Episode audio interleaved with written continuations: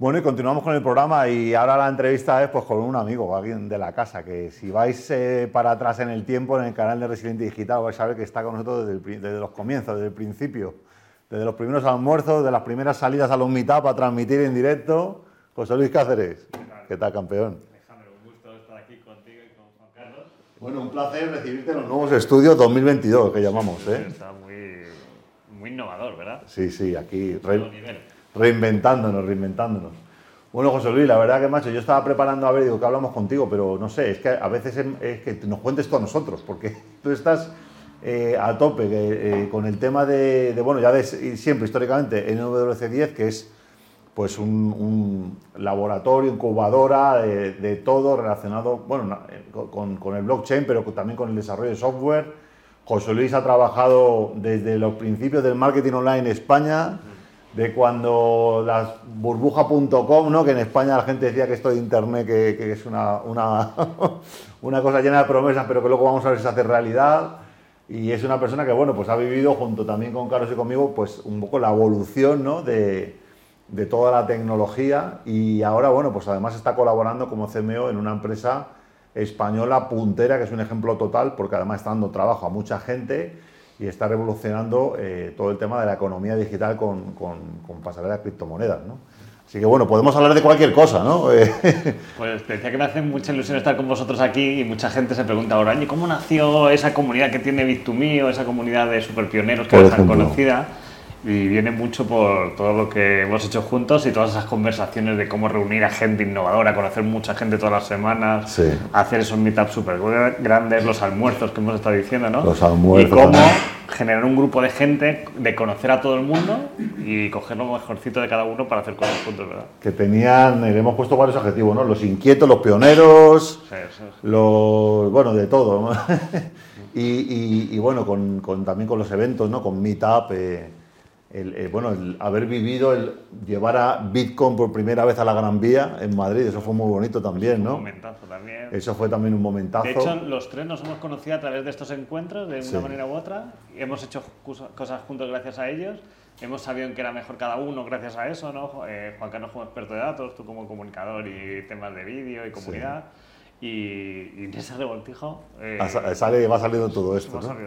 Bueno, José Luis, cuéntanos, eh, eh ¿cómo, lo ves? 2022, se acaba la pandemia, eh, ¿qué, viene? ¿Qué viene? ¿Qué viene? NFT, metaverso. Bueno, yo voy a contar de metaverso también si queréis, pero cuéntanos, por ejemplo, todo, todo lo que llama la web 3.0.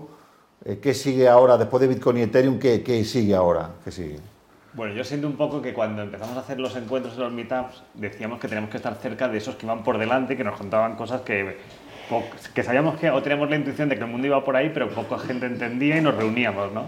Y un poco todo lo que está pasando ahora, la pandemia ha sido un chispazo al mundo de cómo esas personas que estaban trabajando en cosas que nadie les hacía ni caso, en ningún caso, de repente pega un chispazo al mundo y como todo el mundo les mira, ¿no? y un ejemplo es Ley Ferreira con Bit2Me, ¿no? Que es, ha sido muy accesible a nosotros y ahora ha dado un chispazo al mundo con, con, el tema del COVID o con todo este cambio que viene ahora de, de esta crisis que ya entró mm. después de la pandemia o, la superinflación que está llegando ahora mismo. y como ley se convierte como en un visionario de todo ese cambio, ¿no? Entonces, mm. es verdad que, que las criptomonedas es un... Bueno, la digitalización de muchas cosas ha sido el punto clave y el valor, si fue primero la, si los buscadores fueron la revolución de la información, luego las conexiones a través de las redes sociales, ahora viene la revolución del valor, ¿no? De cómo el intercambio de valor ya no se hace en fiat o en tarjeta de crédito, se hace, pero cómo la gente está atravesando el mundo y el intercambio de valor con criptomonedas, ¿no? Y se pone, y se pone en cuestión, bueno, pues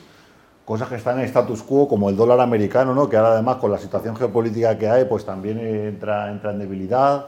Se vuelve a valorar eh, lo tradicional, el oro, la plata, las materias primas. Dicen que podemos entrar en una economía eh, de materias primas, ¿no? Con, que van a posar el, el, gas, el petróleo, puede llegar a una moneda. Carlos, ¿tú cómo ves, eh, así, viendo la, la partida geopolítica, eh, y que se está creando una estabilidad grande, una inflación del 10%. ¿Qué, papel puede tener la tecnología, la gente, cómo puede reaccionar? Hombre, yo veo que las tecnologías que progresan más, eh, a, nivel masivo al menos, son aquellas que están alineadas con, con lo global y con la flexibilidad. Y yo creo que ambas cosas tienen que ver con, con el hecho de que ya hace décadas que el consumo es el... Yo me repito mucho y puedo aburrir con esto, ¿no? Pues que el consumo es el centro de gravedad social. ¿no? Entonces el consumo necesita eso, necesita flexibilidad y necesita globalización. Eh, y en el mundo, pues los que permanecen más o menos anclados en modelos, sea económicos o políticos, eh, poco flexibles, tienen dificultades. Por ejemplo, Putin tiene muchas reservas en oro, pero es que eso ya no, no es práctico. Entonces, eh, está, pues es un país, por ejemplo, que está demostrando poca capacidad para, para aquello que se le suponía más dotado que era para la guerra. ¿no? Ni siquiera ahí está, está mostrando mucha eficacia. Así que yo creo que las tecnologías, pues eh, de una manera o de otra, los humanos las ponemos a nuestro servicio y, vamos en una dirección determinada. ¿no?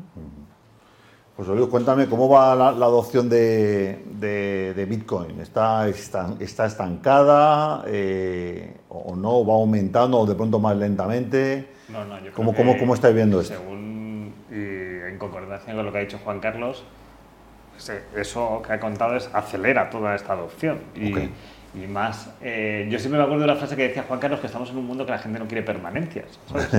y, o sea, yo, tengo muchas frases tío, de Juan Carlos. me acuerdo eh. mucho con toda esta era de los tokens y de las criptomonedas, porque una criptomoneda al final es confianza de gente en un proyecto, ¿no? Mm. O, sea, todo el mundo ahora habla de las comunidades virtuales, ¿no? De cómo la gente se reúne alrededor de un propósito. Antes era ir a la nieve o, o jugar al tenis y ahora es cambiar el mundo. Es, vamos a hacer un propósito que es poner un cohete en la luna, ¿no? Mm. como Elon Musk dice o cosas así. ¿no?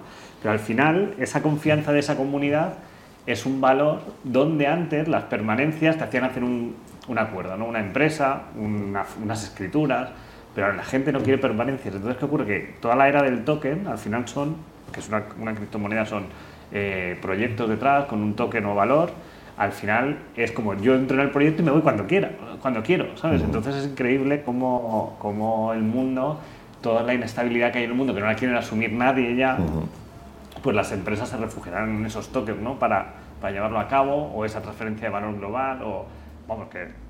El mundo del trabajo que también ha cambiado muchísimo, ¿no? La gente ya busca... el proyecto. Esto es una cosa que antes se hablaba solo de pronto con tecnólogo científico, dice, no, me voy a la NASA, aunque gane menos, porque voy a hacer un cohete tal, pero es que ya la gente busca propósito, aunque se vaya a hacer a cualquier empresa ya. Yo también escuché que decían que las empresas van a ser líquidas, ¿sabes? O sea, líquidas es que se va a juntar gente que tiene el mismo propósito mm. y se van a poder ir, o las personas van a colaborar en, bueno, Discord y todas las herramientas de comunicación. Puedes tener varios, estar en tres cosas a la vez, ¿sabes? Entonces, ¿qué ocurre? Que, que al final, eh, hacia lo que vamos efectivamente es, bueno, un cambio brutal que lo ha hecho el COVID, pero ahora también los problemas que estamos teniendo ahora de inestabilidad, lo que hace es que la gente se refugia en cosas, pues yo qué sé, por ejemplo, en, un conflicto la gente ya se puede ir andando y llevarse el valor. De, traspasar la frontera y antes tenía que ir alguien con, una maleta llena de billetes, pero es que ahora alguien puede traspasar valor y hacer su vida en, otro lado. yo creo que también el tema, por ejemplo, de la pandemia ha traído la percepción de que, de que la vida es muy corta y que no se puede desperdiciar. Eh, oye, estás en un trabajo de lunes a viernes haciendo fotocopias y tal, y no impacto en el mundo. Oye, pues me dieron, este ticket de vida, ¿no? Voy a, voy a aprovechar para, para hacer algo que disfrute cada día. Y si no disfruto, no me corto un pelo, dejo el trabajo y, me pongo a, me voy a con Jaime a, a mentorizar a Lanzarote, ¿no? Como tenemos muchos amigos que lo hacen. Y, y de pronto también el, el, tema de la semana pasada, ¿no? a mí me sorprendió mucho el tema de del crecimiento exponencial del alquiler, ¿no? Esto de disfrutar las cosas pero sin meterte en el compromiso largo de pagar una hipoteca 20 años tal. El otro día me decía mi hermana que es curiosa, ya es más joven, y dice que en, los trabajos ya, si tú tienes mucho tiempo en una empresa, no te quieren, ¿sabes? O sea, que valoran ya el, esa rotación y ese cambiarte y ese querer aprender, ¿verdad? El ser, el ser inquietos. Sí. Eh, bueno, a ver, eh, eh, cosas más de actualidad. NFTs, a ver, NFT, ¿quieres, que conocéis los dos los NFTs muy bien. Bueno, pues. Actualidad de NFTs. ¿Qué quieres saber? Eh, eh, esto solo es. Eh, hay gente que dice esto es solo para el arte o esto es solo para pegar un pelotazo y tal. Eh, hay mucho más detrás, pero todavía la gente no lo ha descubierto. ¿Qué, qué falta? ¿Qué falta para que...? Bueno, hay muchísimo de detrás, pero hay que ver ahora esa utilidad y esos casos de uso que ya empiezan a salir y que, y que tienen realmente, o sea, yo siento que dentro de lo que es la, entrar en el mundo cripto, todo el mundo ahora ha visto lo que es sacar un token, ¿no? Y todo el mundo quiere hacer un token, ¿no? Mm. Un token es confianza en, en, un, en, una utilidad, un, un, token, bueno, no se puede decir, en un activo digital, mm. que, y, y, que al final hay, hay un ejemplo muy fácil. Eh, Elon Musk cuando saca Tesla vende unas, entre comillas, papeletas para comprar el coche y había tal demanda que esa papeleta eh, tú la, puede, la gente la vendía por más valor. Eso es básicamente lo que es un token, ¿no? O sea, una, eh, que tú puedes disfrutar de algo gracias a tenerlo, ¿no? Pero todo el mundo quiere hacer eso para, básicamente para financiarse, porque lo ven como una manera de financiación, pero hay pasos más fáciles de entrar en el mundo cripto y eh, los NFTs es más sencillo, pero claro, eh, los NFTs yo hago cuadros que no los quería nadie antes y ahora los hago en NFTs y los va a querer alguien, ¿no? Al final lo que hace un NFT es un valor único, ¿no? Eh, si tú antes en tu alrededor tuyo nadie que te quería comprar el cuadro nadie te va a querer comprar el NFT, ¿no? Por ejemplo, ¿no? Pero es es un activo digital al que tú le, único y al que tú le das un, una utilidad, ¿no? un valor. ¿no? Y, por ejemplo, ya empiezan a ver hace poco, hablando con un influencer muy conocido, el NFT que está sacando, su colección de NFTs, da acceso de por vida a sus infoproductos, por ejemplo. O sea, eso es una utilidad, para que veamos. Pero al final yo siento que estamos ahora mismo experimentando para qué vale. Lo que sí está claro es que tener esos NFTs, eh, tú lo vas a poder intercambiar con alguien y le vas a transferir, a transferir el poder eh, utilizar esa propiedad que tiene para el tenerlo. ¿no? Carlos, ¿qué, qué, añadir ahí? Bueno, yo creo que los NFTs, tal como yo los entiendo, creo que, que atienden a, a dos, eh, a dos deseos o, o, tendencias que tenemos los humanos y que son en cierto modo contradictorias. ¿no? Por, un lado, eh, permiten despegar, bueno, primero es una extensión del sistema de propiedad. O sea, había cosas que antes era difícil eh, sujetar al sistema de propiedad porque eran de, orden simbólico. Entonces ahora ese, ese, tipo de cosas están más cerca de que nos podamos apropiar de ellas o de que el creador, por ejemplo, pueda mantener la propiedad sobre eso, que significa que puede hacer transacciones con ello, ¿no? seguras.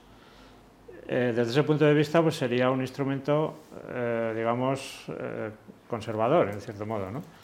Pero por otro lado, eh, al despegarse, al permitir que la propiedad se despegue del, mundo físico, pues hace el mundo más flexible.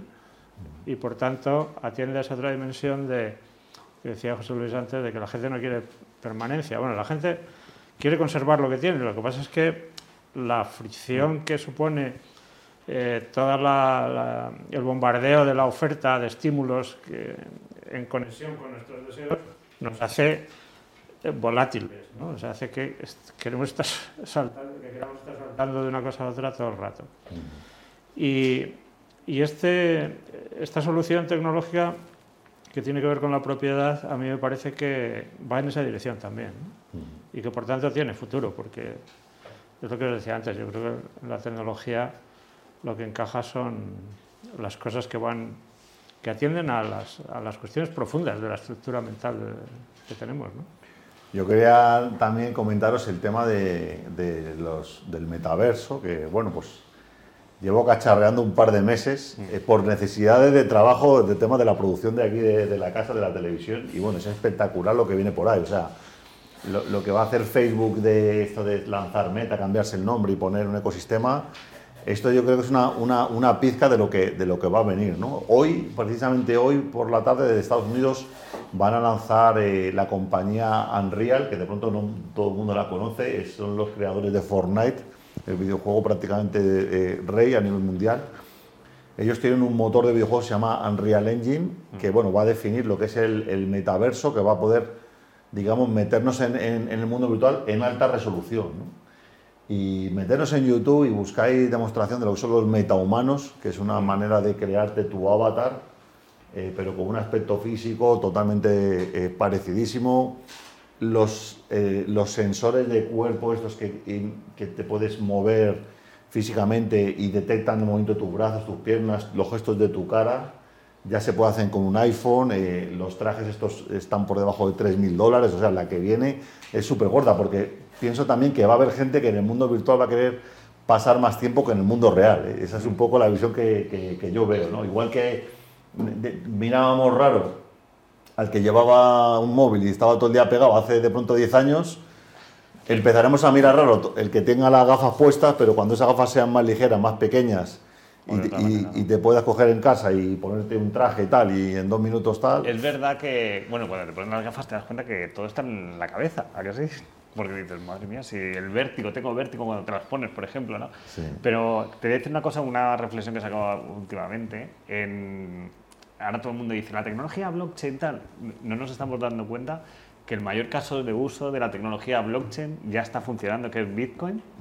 Y es parecido a cuando en Internet decían que no funcionaban y estábamos usando el mail, ¿no? El mail es Bitcoin y todo lo que va a venir ahora está por descubrir y de repente todos los que dicen que no vale para nada lo van a usar y, van a- y te van a decir, no, si yo no dije que eso no funcionaba, ¿no? Que yo decía que eso... Todo el mundo encontraremos la manera de justificar ese no que dijimos a todo esto como eh, ahora es que sí. Muy bien.